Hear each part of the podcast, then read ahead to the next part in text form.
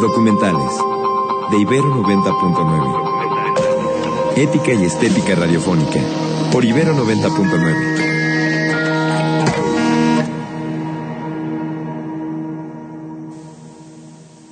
Hola, buenas noches a todas, a todos. Bienvenidos al documental de este miércoles 12 de agosto a las 9.03 de la noche llamado Tejer los afectos, el estudio sobre los textiles. Yo soy Ecaterina Ricardo Reyes y el día de hoy voy a estar pues muy bien acompañada, pero antes de hablar y de presentar a nuestra primera invitada que me emociona mucho, me encantaría eh, pues poder presentar el tema.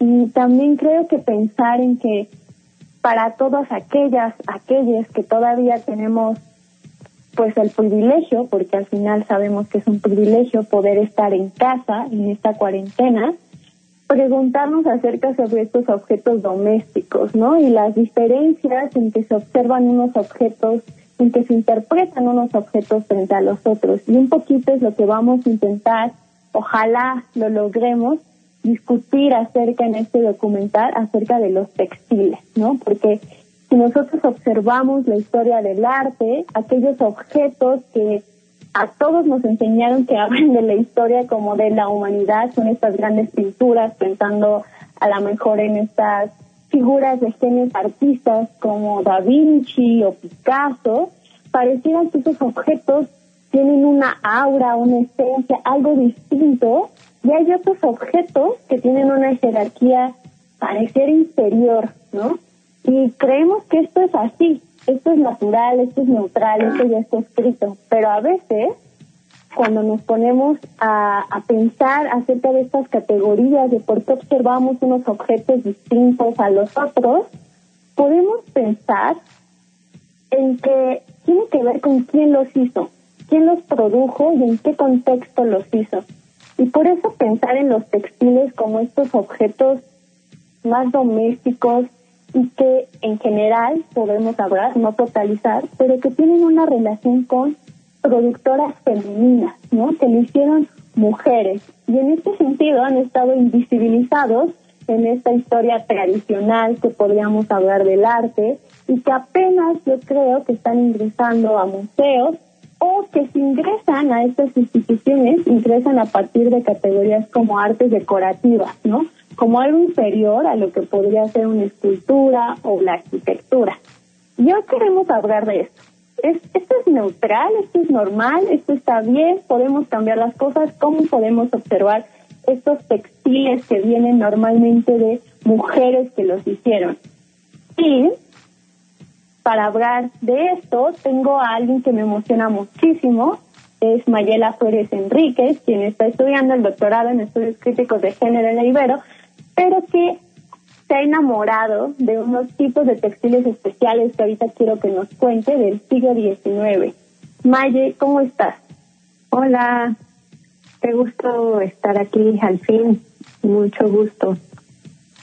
Exacto, al fin, porque aunque no lo crean, ya habíamos tratado mil veces de hacer algo aquí en la radio y nada más no nos concordábamos.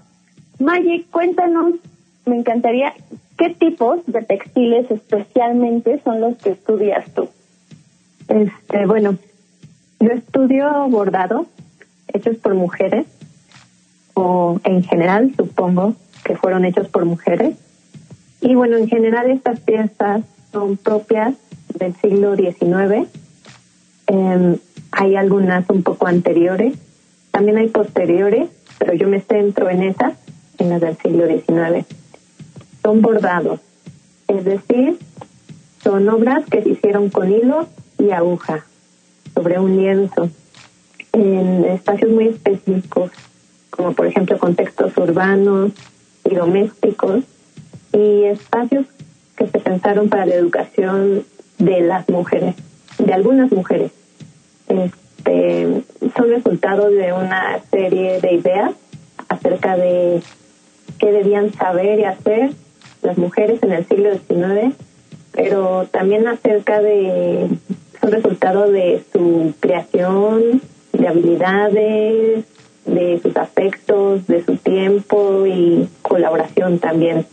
pues bueno, pienso que son piezas muy complejas, que me interesan muchísimo y que, bueno, con las que estoy estudiando.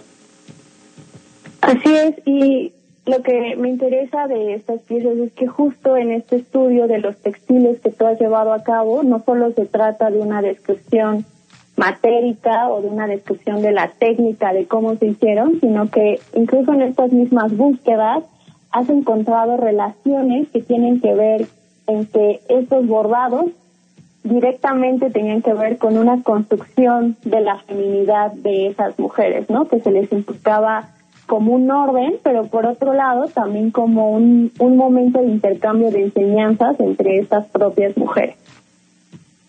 Sí, en ese sentido, estas piezas que yo estudio, y como decías, que pueden ser vistas en algunos museos, eh, no principalmente en museos de arte, más bien como museos de antropología, historia o de coleccionismo. Eh, sin embargo, también hay unas que otras en museos de arte.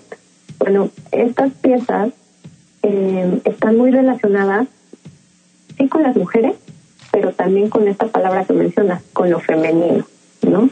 O sea, eran de alguna manera obras que servían para constatar que esas mujeres tenían una educación que además les otorgaba como esta categoría, ¿no? Que dominaban ese ámbito, que se inscribían en el, en el ámbito de lo femenino. Esa palabra es bien interesante porque no es sinónimo de mujer, sino de una serie de valores que si bien corresponden con algunos aspectos que se han pensado acerca de las mujeres, también puede pensarse en relación con las cosas, ¿no? Entonces, por ejemplo, estas piezas, a su vez, se han pensado como femeninas, ¿no? Que tiene que ver con lo que platicabas antes, qué lugar ocupan estas piezas dentro de las narrativas acerca del arte al, haber, eh, al, haber sido hecho por estas personas, mujeres, con estas categorías de lo femenino como piezas femeninas y también en los espacios que a su vez eran considerados como propios para estas personas que eran calificadas de tal manera. ¿Cómo, cómo son estos bordados, Maggie? Y, ¿Y cómo eran, podríamos decir, estas mujeres que también practicaban y se educaban a partir de estas, pues de estas técnicas y de estas habilidades? Bueno, los bordados que yo estudio mm, tienen como ciertos tipos. Por ejemplo, algunos se corresponden con objetos como pañuelos. Entonces estudio pañuelos bordados. Eh, son hechos con materiales diversos.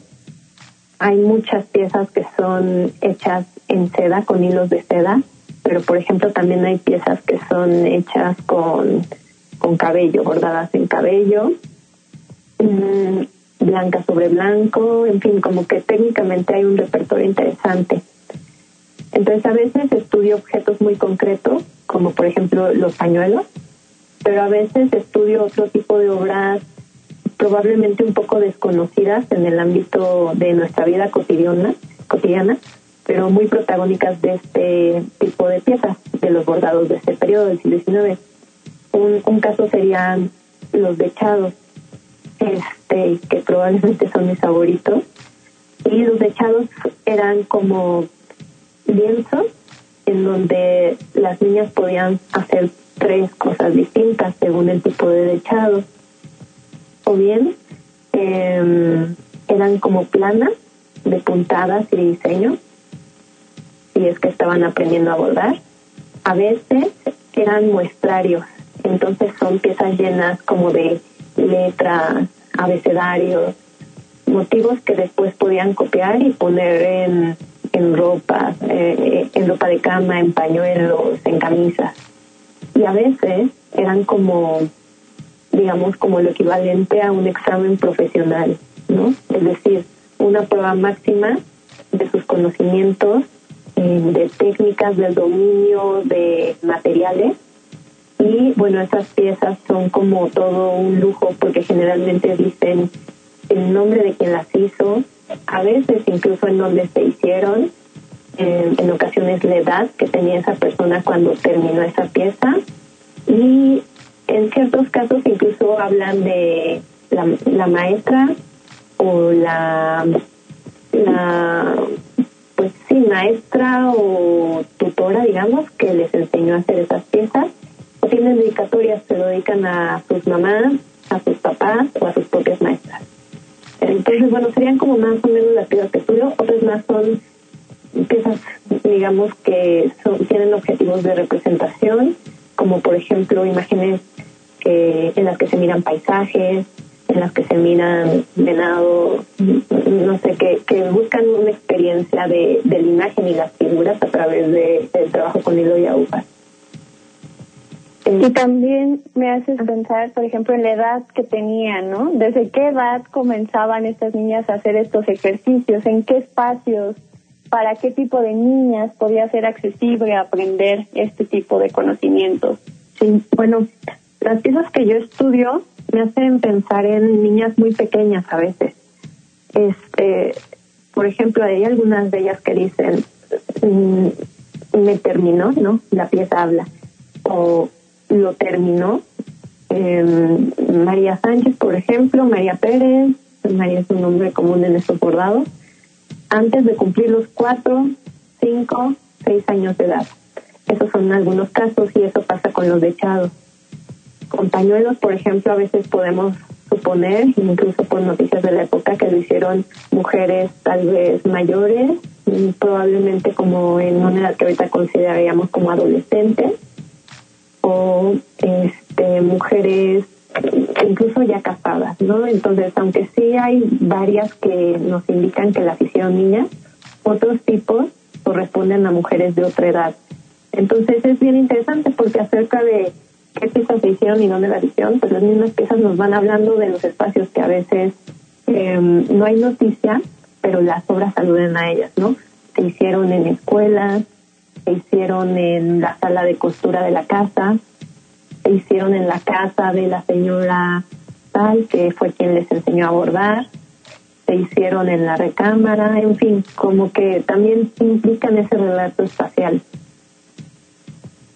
Exacto, y eso me gusta. Y para continuar esta discusión, eh, me gustaría que escucháramos una rolita que me recomendó Maye y que tenía que ver con lo que creemos, o bueno, cree Maye, que es lo que escuchaban y les encantaba a estas probables niñas, adolescentes que bordaban y hacían estos estos bordados, estos echados, estos pañuelos. Entonces vamos a escuchar y regresamos para que nos cuenten escucho esta canción y me siento muy nostálgica. Apenas la conocí hace unos días que le estaba pidiendo a Maye sugerencias para poder escuchar en este documental. Y Maye eligió esta canción. ¿Por qué la elegiste, Maye? Este, bueno, la elegí por la intérprete, esa de Lina Patti. La canción se llama The Last Rose of Summer.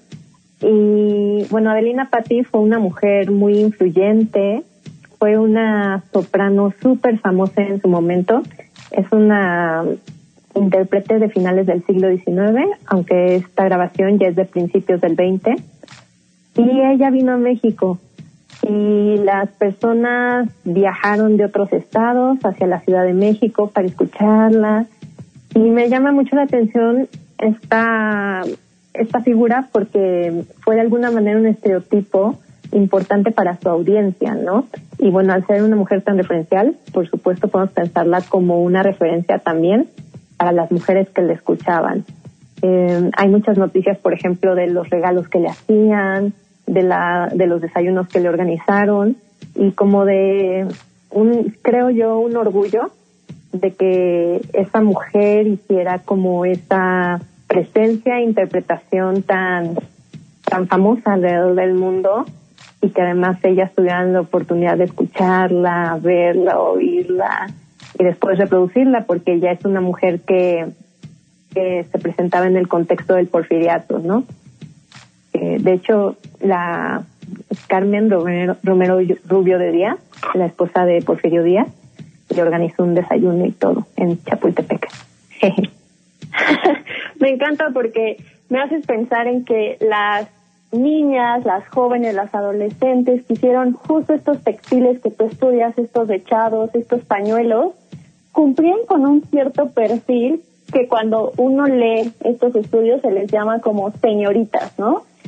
¿qué podría, o sea, el perfil de señoritas es muy específico, no todas las mujeres, no todo el tipo de mujeres podrían, eh, digamos, vislumbrarse con este perfil, e incluso pensando en que estos bordados, esta enseñanza de bordados se daba en escuelas o en casas específicas, no era para todas las mujeres, ¿no? Cumplía ciertamente con un perfil muy específico y a veces cuando vemos estos no sé cómo decirlo, que hasta el presente esta idea de feminidad que todavía cargamos mucho sobre lo que es ser femenina, tiene mucho que ver con el siglo XIX.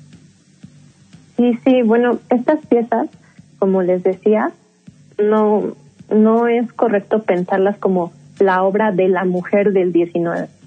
Más bien es de ciertas mujeres, ¿no? Mm, que estaban formando parte de esa sociedad mexicana del siglo XIX que hay que pensarla con estos diversos valores. Por ejemplo, justo el caso del porfiriato, ¿no? Eh, pues ciertas prácticas, la influencia, referencia francesa, que por cuestiones económicas, materiales, pensemos también en cuestiones como de raza, clase, incluso del mismo género, pues algunas personas estaban más cercanas a los valores máximos de esos momentos y otras más alejadas y por lo tanto también ocupaban otros espacios dentro de la sociedad y tenían acceso a otros materiales. Y, ejercicios dentro de esta sociedad.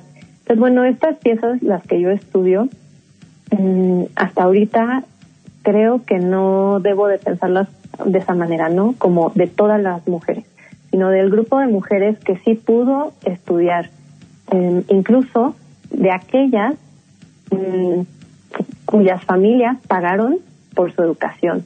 Pensemos ahorita, ¿no? En, en educación sigue siendo un reto en, nuestro país, este, los distintos espacios y niveles educativos, pues pensémoslo en el siglo XIX. Entonces había muchas mujeres que no hicieron estas piezas o al menos no las hicieron en, en ciertos contextos educativos. Por lo tanto, nos habla de probablemente las mujeres que por diversas razones sí pudieron acceder, por ejemplo, a la compra de seda, lino, a disponer del tiempo para dejar de hacer ciertas cosas y dedicarse a bordar, que implica pues un, un espacio de concentración, autorreflexivo, de creación, de disponer de los materiales para ponerse a hacer, bueno, todas estas prácticas. Es, este, parece ser que es una práctica que en ese sentido pasó por distintos momentos como de valor, porque de repente las mujeres, algunas mujeres, mm, quisieron y pudieron hacerla, como un ejemplo máximo justo de esto que comentábamos, ¿no? De, de mostrarse como correspondientes a esta idea de la mujer femenina, la mujer madre, la mujer referente de, de esta idea sobre la sociedad mm, para finales del siglo XIX, pues la sociedad porfiriana, pero después y en otros momentos ya no fue así. La, esta, estas prácticas de repente también entraron a un momento pues crítico o que fue revisado de manera crítica y se consideraron como también este piezas que eran rudimentarias digamos o que sometían a quienes las practicaban entonces, tuvo distintos momentos en ese periodo, a veces fueron muy gustadas y practicadas y a veces fueron rechazadas. Para, para principios del siglo XX hay incluso publicaciones en las que reniegan de, de hacer esto. Entonces, es un fenómeno bien interesante que a mí me lleva a pensarlos como textiles o más bien bordados que fueron espacios de disputa, ¿no? Lejos de esta idea de mm, bellos, buenos, verdaderos, son piezas muy políticas que resultaron de peleas, debates, discursos, legislaciones, posicionamientos, este, de los cuales fueron síntoma y parte incluso.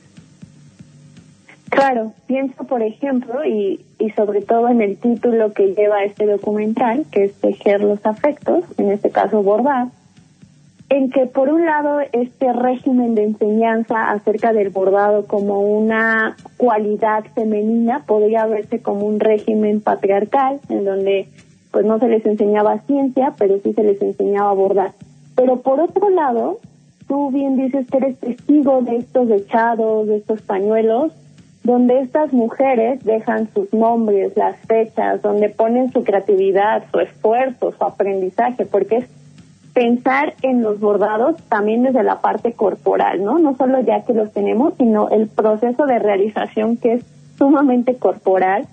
Eh, entonces también ahí hay un espacio en el que nos dejan testigos de estas mujeres que realizaron y produjeron objetos, cosa que si fuéramos como a los archivos generales o si fuéramos estos objetos determinados como en la historia del arte más tradicional, escultura, pintura, no encontraríamos prácticamente nada de las mujeres en esta época.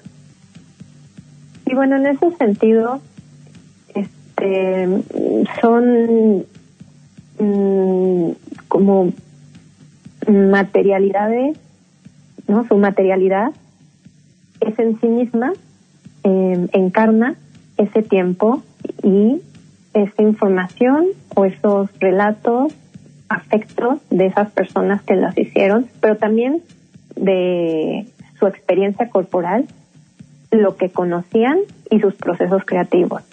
Y bueno, también cuestiones que lo que comentamos de raza, su lugar en la sociedad, estamentarias, etcétera. Pero es, es importante pensar ese aspecto que tú mencionas acerca de estas piezas de y en relación con la educación, porque mm, si bien mm, estas piezas, como decíamos, han sido parte de una idea de a veces sometimiento o sumisión, ¿no? Como instrumentos de sumisión, pensando en esta idea de tecnologías para la sumisión, no solo pueden definirse de esa manera, porque por otro lado nos revelan un ámbito impresionante en términos técnicos, de dominio de técnicas y materiales, de forma, y bueno, quienes bordarán eh, y nos escuchan, se imagino que se identifican con esta experiencia no tan tan retadora que es enfrentarse a una práctica de bordado. Y que eso nos habla también de otros de otros lugares que se les han adjudicado a estas obras no solo dentro de sus procesos como de métodos de aprendizaje no que se que de repente era más preciado que se estudiara mm, no sé geometría por los hombres que costura por las mujeres porque tenían distintos objetivos sino que también nos hablan por ejemplo de de qué, qué aprecio se le dan a conocimientos que implican, de repente implican más el cuerpo que, que, que aquellos que no hacen tan evidente la implicación del cuerpo. Y entonces en ese sentido, pues ante ejemplos artísticos como por ejemplo, de, prácticas artísticas como por ejemplo la pintura, pues vemos que el que una pieza eh, haya sido trabajada con hilo y aguja le otorga un espacio diferente en muchos sentidos ante una que haya sido trabajada con al óleo sobre tela, ¿no? Entonces eso está implícito en estas prácticas, sin embargo no debemos de pensarlas aisladas, ¿no? Pensemos en un en un sistema como les decía disputado todo el tiempo vibrante que las relacionaba con muchas cosas. Entonces, por ejemplo, hay una pieza bien bien interesante del Museo Vizcaína donde se miran una representación bordada de la escultura del caballito, la escultura ecuestre de eh, Carlos IV. Y este, lo que miramos ahí es una pieza que además se hizo eh, mientras su autora estudiaba geometría aritmética, cuestiones acerca de eh, la salud en el hogar, cuestiones acerca de puericultura, entonces también tenemos que pensarlas como acompañadas de otras cosas que creo yo que a veces también se hacen latentes en estas piezas. Sí, y ahorita que, que te estoy escuchando, que hablas de, por cierto, de Manuel Tolsa, esta escultura que, que está por ahí enfrente del Museo Nacional de Arte, pensaba en tus propios motivos para poder estudiar estas piezas y en estas decisiones de que cuando uno decide qué le apasiona, y en general creo que para todas y todos los que nos estén escuchando, cuál sea su profesión, que cuando uno tiene un motivo de por qué se siente atraído hacia ciertos objetos, hacia ciertas prácticas, además de que tiene que ver con su historia personal, creo que también diversificar estas prácticas nos permite ver otro tipo de agentes que del que no se habla mucho en la historia, por decirlo de alguna manera, hegemónica, ¿no? En este caso son estas mujeres del siglo XIX, pero estas prácticas de bordados me hacen pensar en mi abuelita o en mi tía o en, bueno, en mi mamá no, porque nunca le ha gustado bordar, pero sí en, otros, en otras mujeres que a lo mejor hacen manualidades, ¿no? Y que en ese sentido son estos objetos que no van a estar o no se consideran dentro de un espacio museístico de arte, pero que son producciones que tienen que ver con afectos, con deseos de las mujeres en un momento determinado histórico. Sí, bueno, mm, ahorita estaba hablando acerca de pues lo que yo estudio de estas piezas, pero tienes mucha razón. Creo que debería de hablar acerca también de todo lo que muchas personas me han enseñado acerca de estas piezas y personas muy diversas, ¿no? Y desde distintos lugares y desde, desde distintos desde, desde, distintas opiniones en términos de valor. Eh, entonces, bueno, Mm, para conocer estas piezas y para interesarme en ellas, pues ha sido un proceso relacional donde me han informado muchísimo de repente opiniones este, que se extrañan de estos objetos de estudio o bien las que se maravillan.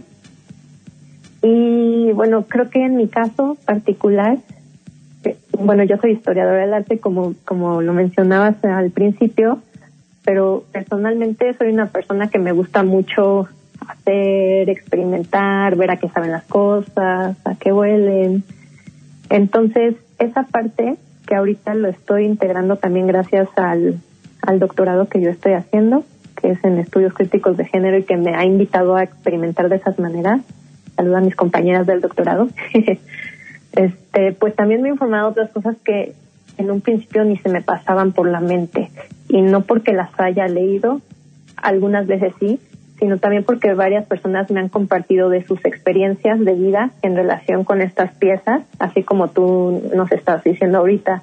Entonces creo que eso es bien importante porque mm, no solo estas piezas que estudio, sino muchas más y particularmente las textiles, los textiles, pues han sido resultados de procesos colectivos, muchas veces eh, de la colaboración entre mujeres, aunque no únicamente, y conocerlas mm, aporta mucho si se hace también desde ese lugar, porque muchas personas podrán mirar y tendrán experiencias sobre cosas que tal vez una no conoce. Eso me ha pasado a mí.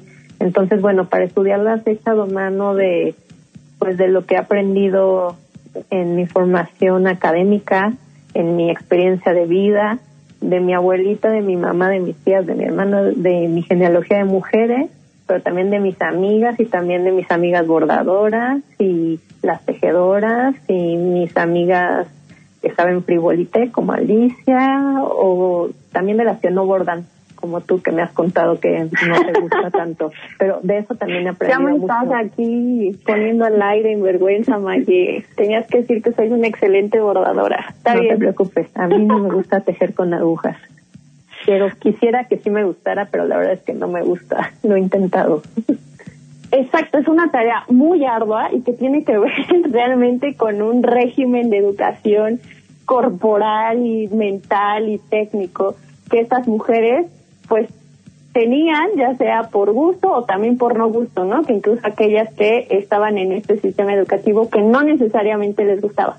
Maggie, el tiempo del radio siempre es súper rápido, pero estoy muy contenta de que hayas compartido un pequeño momento con nosotras, con nosotros, y rápidamente cuéntanos dónde podemos ver tus trabajos, tus aproximaciones. Este, sí, bueno, mm, en redes sociales tengo una cuenta en Instagram que se llama Bordados y Bechados MX. Y bueno, ahí subo las imágenes de las obras que estoy estudiando. Ahí podrán encontrar algunas de las que mencioné hoy. Y otro lugar donde pueden encontrar mi trabajo es en mi página de academia.edu, que tiene mi nombre, Mayela Flores, Universidad Iberoamericana, que es mi adscripción institucional en academia.edu. Maye, muchas gracias por compartir con nosotras, con nosotros el día de hoy. Y bueno, a todos aquellos no se vayan porque vamos a hablar de otro tipo de textiles y vamos a un corte y regresamos. Información, narración y opinión.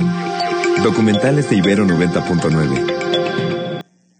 Hechos por mujeres que entraban dentro de la categoría de señoritas y evidentemente pertenecían a una cierta clase social que les permitía acceder a educación. Pero las mujeres de ayer y de hoy somos muy distintas y estamos en condiciones muy distintas, tanto culturales, de clase, tenemos condiciones de racialización distintas con las cuales se nos observa en el mundo, se nos lee. Y en ese sentido queremos traer a la mesa otro tipo de textiles que surge más bien del conocimiento de las comunidades, voy a decir por ahora indígenas, pero justo me preocupa la categoría correcta con la cual llamar a estos textiles y para eso tengo una invitada que me emociona mucho aquí, que es Ariadna Solís, para que nos hable de desde su mirada y desde su perspectiva de estudio acerca de los textiles de su comunidad. Ariadna, ¿cómo estás? Hola, hola, muy bien, muchas gracias por la invitación. Muy emocionada de andar por acá. Pues yo también, y les cuento por qué invité a Ariadna y por qué me enamoré y dije, necesito que esté aquí hablando conmigo. Y es que leía uno de sus trabajos y ella mencionaba una metodología de estudio que para no sonar muy rimbombante, ella le llama devolver el archivo. Y hablaba de que estos estudios acerca de los textiles de su comunidad solo se habían dedicado a ponerle nombre a las piezas y a hablar, digamos, de los procesos técnicos de cómo se hacían estas piezas. Pero ella se preguntaba, se pregunta, por los procesos afectivos, comunitarios y por devolver estas imágenes a los sujetos a los que se les llama objeto de estudio, que en realidad no son un objeto de estudio, sino son personas de carne y hueso con agencia, con deseos, ¿no? Y Ariana, platícanos un poquito de qué significa devolver el archivo. Sí, pues igual como comenzar diciendo eh, que justo esta metodología eh, surge a partir de eh, las conversaciones colectivas que yo tengo con mujeres de mi comunidad de Yalala, que es un pueblo eh, zapoteco en la Sierra Norte de Oaxaca, y que bueno, eh, un poco platicando de cómo se ha estudiado, digamos, históricamente este textil, y no solo este, estos textiles como que están insertos en mi comunidad, sino de, eh, en general en las, en las comunidades indígenas en México, nos dábamos cuenta que eh, las, los intereses y las preocupaciones que estaban eh, generalmente reflejadas en estos estudios, pues correspondían más a un eh, a una cierta preocupación desde la antropología, desde la historia del arte, que justo se preocupaba por la técnica, se preocupaba por la iconografía, se, preocupaba por este tipo de cuestiones, dejando un poco de lado también las preocupaciones que existían desde las mujeres eh, que usan y que tejen estos textiles.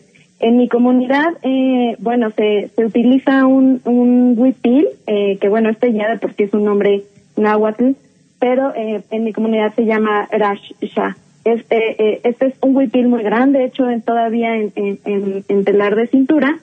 Y eh, pues encontrábamos eh, también jóvenes eh, pues de nuestra generación, digamos de mi edad más o menos, que quienes sostenían, digamos, esta resistencia no solo de tejerlos, sino también de vestirlos, pues generalmente eran mujeres mayores, eh, pues de la tercera edad, digamos, y eh, que además hablaban el zapoteco. O sea, eran como dos formas de resistencia que no habían eh, dejado, digamos, pasar.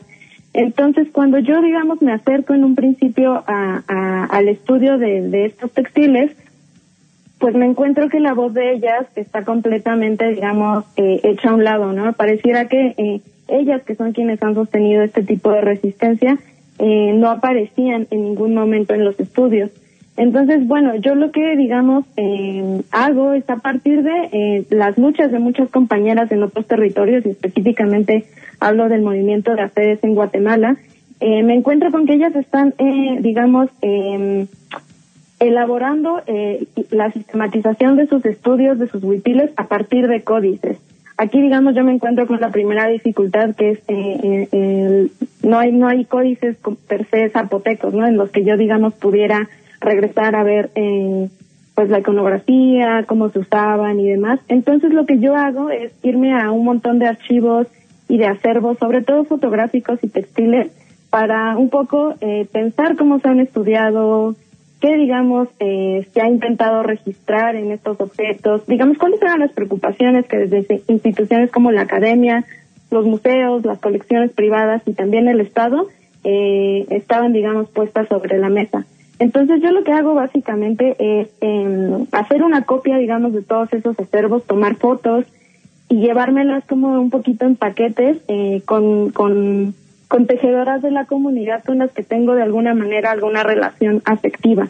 Para esto, pues decir que yo no crecí en la comunidad, sin embargo, eh, yo regresaba básicamente cada vacaciones a visitar a mis abuelos. Entonces, bueno, eh, estar ahí y, relacionarme con más personas en la comunidad hace que yo conozca a estas personas desde que soy pequeñita y demás, ¿no? Entonces, cuando yo regreso y me acerco, pues eh, en principio pues les pregunto, ¿no? Eh, si es de su interés participar también en esta investigación, porque pues no siempre nuestros intereses desde la academia también corresponden a los intereses que hay desde la comunidad, ¿no? Entonces, eh, estas personas aceptan porque, digamos, ya hay una relación afectiva y no solo conmigo, sino también generacional. Hay personas que, digamos, acceden a estudiar estos, eh, o bueno, a estudiar conjuntamente estos, eh, estos eh, archivos conmigo, porque en algún momento hay, eh, digamos, eh, compromisos generacionales que se están jugando ahí. Eh, entonces yo con ellas me pongo a analizar las piezas eh, formalmente, técnicamente, como todas estas preocupaciones desde la historia del arte que son como muy eh, necesarias, digamos, cuando uno está haciendo estos estudios. Eh, sin embargo, me encuentro que hay un montón de preguntas eh, que no aparecen nunca, digamos, dentro eh, de los estudios que se hacen de los textiles, como qué implicaciones tiene a nivel comunitario, usar un huipil, las maneras correctas de usarse, e incluso eh, la autoría de muchas manufacturas, ¿no? Porque también está este mito de que de que los textiles, eh, digamos, insertos en dinámicas de comunidades indígenas son son anónimos, cuando muchas veces en las comunidades se sabe quiénes hacen, se reconoce la manufactura de estas personas y en este caso pues salieron eh, muchísimas muchísimas cosas que en los archivos pues pareciera que o no eran de interés registrarlas o simplemente por los circuitos eh, como llegaban a esos archivos eh, pues no se, digamos que perdía eh, el registro de estas cosas. Entonces un poco eso es lo que yo hago eh, o lo que yo llamo devolución de archivo eh, y sobre todo pensando en que generalmente las investigaciones que se hacen en comunidades indígenas están muy pensadas en, en, en, extraer el conocimiento para, digamos, acceder a un circuito de capital cultural académico, pero no se piensa en, cómo se puede devolver eh, a la comunidad de alguna forma también eh, estos saberes, estas historias que son parte de nuestras historias, ¿no? Entonces, pues bueno, eh, yo un poco hago esto con la intención también de crear eh, un poco bienes eh, a nivel comunitario. Entonces esas fotos se quedan em, pues con las con las tejedoras que yo trabajo y también es una forma de, de digamos reconocer las, las trayectorias estéticas que han tenido nuestros nuestros textiles que usamos y, y esto en evoluciones formales, técnicas, ¿no? Entonces era una manera un poco de yo eh, devolver eh, los conocimientos que tú estabas formando. Y me llama la atención porque me gusta lo que dices acerca, y tú has sido muy crítica y por eso también quería invitarte a que hablaras con nosotros acerca de las diferencias que tiene vestir huipil en unos cuerpos y en otros cuerpos, ¿no? Tú hablas como las, digamos, las mujeres más grandes de tu comunidad siguen vistiendo el huipil y es una resistencia pero por ejemplo puede ser exactamente el mismo objeto, o sea, matéricamente podríamos saber que es un mismo huipil, pero pareciera, y tú lo haces decir, que hay una interpretación distinta de acuerdo a los cuerpos que lo utilizan. Entonces tú nos hablas de una resistencia por parte de estas mujeres mayores de tu comunidad, pero por otro lado hay eh, circuitos de comercialización, por así decirlo, en el que estos huipiles visten otros cuerpos que son foráneos a las comunidades que podríamos decir, por ejemplo, que fenotípicamente eh, a lo mejor representan una, una, digamos, mujer blanca de cierta clase social y que pareciera que por un lado se lee muy distinto desde la sociedad eh, estas dos formas de vestir los objetos.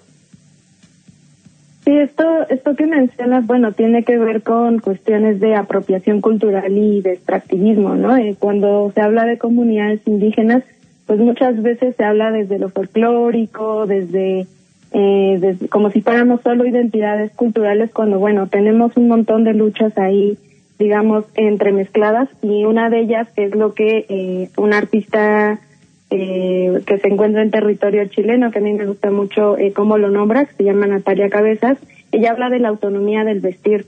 Eh, creo que es importante eh, decir que eh, en las comunidades indígenas se ha sostenido esta resistencia, eh, no solo la autonomía alimentaria, sino también la autonomía de vestir a nuestros cuerpos, ¿no? Y esto pareciera que es algo pues que se ha obviado mucho porque, bueno, son prendas que si se salen de sus contextos, pues muchas veces eh, pareciera que están, digamos, eh, hablándolos desde un homenaje, una inspiración. Muchas veces desde estas eh, iniciativas textiles se habla de, de inspiración o de apreciación, ¿no? Sin embargo, eh, creo que es necesario eh, mencionar que eh, estos textiles están insertos en dinámicas culturales, políticas y de identidades colectivas eh, que, bueno, no necesariamente eh, son las mismas discusiones que existen cuando un cuerpo, digamos, eh, hegemónico eh, viste estas prendas, ¿no? Porque eh, además eh, hay que hay que tener en cuenta que en el contexto en el que vivimos,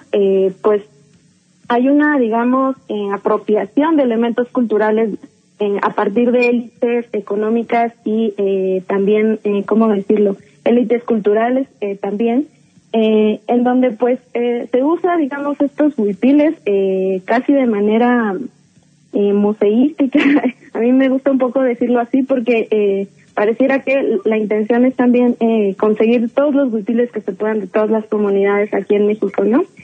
Entonces, eh, creo que hablar del, del, del contexto en el que vivimos, que, que, que digamos, eh, nosotros estamos sosteniendo un tipo de resistencia muy particular y que claro, cuando nuestro cuerpo racializado aparece con estos huipiles, que por ejemplo en el de Yalala que es muy particular, que es muy grande, es muy ancho, eh, no vivimos el, eh, las mismas experiencias que cuando un cuerpo hegemónico viste estos huipiles, ¿no? Y que claro, ahí tenemos un montón de personas eh, apareciendo en revistas o, o los usos políticos también que se les da a los textiles, no sé, piensa en las esposas de muchos presidentes, eh, que, bueno, eh, eh, pensar que el textil también es un es un es una es un es, un repositorio de contenidos que, que, dependiendo también del cuerpo que lo utilice no va a ser eh, no va a ser leído de la misma forma, ¿no? Y entonces las experiencias corporales pues son sumamente distintas cuando una mujer racializada usa sus textiles a cuando una a un cuerpo hegemónico aparece también en el espacio público y sobre todo cuando estamos hablando de contextos urbanos, ¿no? Hablando de eso, tú has dicho que la discusión no está en si no eres de una comunidad, puedes usar un huipil o no, sino más bien en la forma justo en la que lo haces, acerca también de informarte de las redes de comercio desde las cuales se está haciendo, porque tú mismo dices, hay estas prácticas en las que incluso eh, esta idea del Salvador Blanco, ¿no? En la que incluso intentan verse como los buena ondas de voy a ayudar a una comunidad indígena, pero lo que hacen es pues monetizar el conocimiento y los talentos de sobre todo en, en general son mujeres que tienen eh, la, los conocimientos para hacer estos tipos de textiles. Y tú nos hablas de, la discusión no está en si puedes usar un grupo si eres una comunidad o no, sino en, en informarte acerca de las redes de comercio y las condiciones de trabajo en las que se están elaborando esos objetos. Sí, justo eh, como dices, esto se relaciona con lo que ya había mencionado, de, de las comunidades indígenas vivimos extractivismo de muchas maneras. Eh, el extractivismo, digamos, de, de recursos naturales es creo que el más evidente, pero también de nuestros elementos culturales. Y generalmente en contextos como eh, los nuestros, como el mexicano, pero también de otras comunidades racializadas alrededor del mundo, se utilizan estos, digamos, elementos culturales, eh, aparte con un discurso de ayuda, con un discurso de apoyo, que generalmente está reproduciendo estas dinámicas de intermediación en donde las ganancias se quedan principalmente en, en, las personas que tienen, digamos, acceso a estos circuitos económicos en donde se paga realmente el valor de las piezas, mientras que estos intermediarios eh, regatean, eh, venden, eh, más bien compran por mayoreo. Y entonces todo esto, digamos, eh, eh, discurso del apoyo, de, de, de, la ayuda, de salvar las, las tradiciones, de rescatar los textiles, pues están llenas como de actitudes muy colonialistas que pues justo monetizan esta ayuda y, y digamos con todo este discurso de, de digamos de, de salvar a las comunidades oprimidas, ¿no? Y generalmente quienes se adjudican ese papel pues son personas, digamos, que tienen los medios para eh, poder monetizar eh, ese discurso, ¿no? Y entonces, eh, bueno, pues fundamental, lo que está fundamentalmente mal, las prácticas extractivas, la apropiación cultural, el racismo, el racismo que no se, digamos, eh, no, no se, digamos, no se eh, cuestiona, porque aparte son, eh, a la hora de vender estos textiles, generalmente aparecen en cuerpos blancos, muchas veces modifican los textiles eh, para, digamos, hacerlos estéticos a esta manera de, la belleza occidental, ¿no? Eh, eh, los cuerpos femeninos curvilíneos, delgados, altos. Entonces, eh, pues es muy problemático, sin embargo, creo que eh, también no olvidar que las comunidades, eh, uno de sus principales ingresos, pues también es, es la venta y la producción de textiles, sin embargo, eh, creo que co como consumidores al menos nos toca eh, investigar las redes de comercio eh, en las que están inscritas eh, los, los objetos que compramos porque pues cada vez eh, más es visible estas prácticas abusivas que tienen digamos estas personas otra vez insistiendo que tienen los medios para comercializar eh, esto a los precios que deberían ser pagados pero eh, quedándose ellas con la mayor parte de las ganancias y pues esto eh, poniendo, eh, digamos, eh, en juego eh, pues la vida de, de, las personas que tejen, la salud, porque pues tejer no es, tejer en telar de cintura no es una cosa sencilla, ¿no? Es, son los ojos, es la cadera, eh, eh, o sea, hacer el contrapeso de un textil de, de telar de cintura, pues es muy complejo y luego si pensamos, por ejemplo, en las mujeres que los elaboran en, en, el caso de mi comunidad, los textiles que se han llamado tradicionales, es decir, los que no son blusas, los que no son, los que son huipiles, estos, eh, estas piezas grandes, pues son mujeres eh, de la tercera edad, ¿no? Entonces, ¿qué pasa ahí con las ganancias? ¿Qué pasa ahí con, una vez más, la precarización del trabajo de las mujeres eh, indígenas, ¿no? Así es, y me haces pensar un montón en algo que ya habíamos hablado con Maye, en esta idea del cuerpo, poner el cuerpo para dar, digamos, luz a la técnica. Y en ese sentido, me gustaría que habláramos ya como conclusión súper rápida, porque nos está acabando el tiempo, acerca de la jerarquía de los objetos, que es un poco la idea con la que comenzamos este documental. Porque apreciamos de cierta manera ciertos objetos y este aprecio no solamente está, eh, se ve si está en un museo de arte, sino también se ve en políticas públicas, a qué tipo, eh, a dónde se le da el dinero público, a qué tipo de prácticas, también cómo se pagan ciertos productos frente a otros, ¿no? Esto tiene que ver con una valoración cultural de jerarquía de los objetos.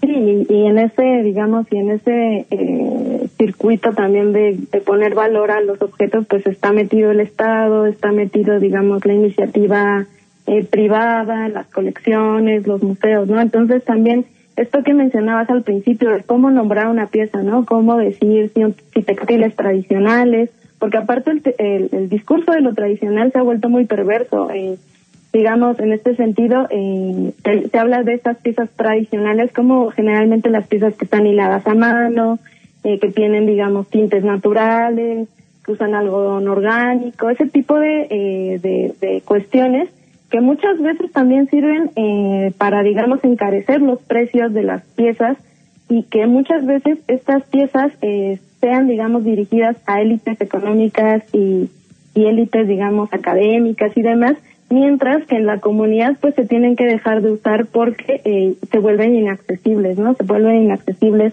al bolsillo eh, de las personas que pues históricamente los han usado. Entonces, justo esto que dices de cómo nombrar, cómo, eh, cómo hablar de los textiles, eh, pues es muy complejo y creo que hay que tener en cuenta eh, el contexto pues en el que estamos viviendo en, en, en México. Ariadna Solís, muchas gracias por estar aquí con nosotras, con nosotros, compartiendo. Eh, yo sé que es mínimamente y el tema da para miles de horas más. Muchas gracias por estar aquí. No, pues muchas gracias a ti. Y bueno, ya vamos cerrando este documental en vivo de Ibero 90.9, Tejer los afectos, el estudio de los textiles. Y si hay una razón por la que elegí a Maya y Ariadna, es porque están poniendo su propia experiencia, ver su contexto para poder darnos una revisión histórica y decir la jerarquización de los objetos no es neutral. Y bueno, creo que nos puede servir para que todas, todos veamos cómo valoramos ciertos objetos frente a otros y si esto en vez de ser algo neutral o algo de la belleza, más bien tiene que ver con concepciones patriarcales, económicas, racializadas, ¿no? Y bueno, muchas gracias por escuchar el día de hoy. Nos escuchamos pronto. Yo soy Ecaterina Picardo Reyes. Hasta pronto.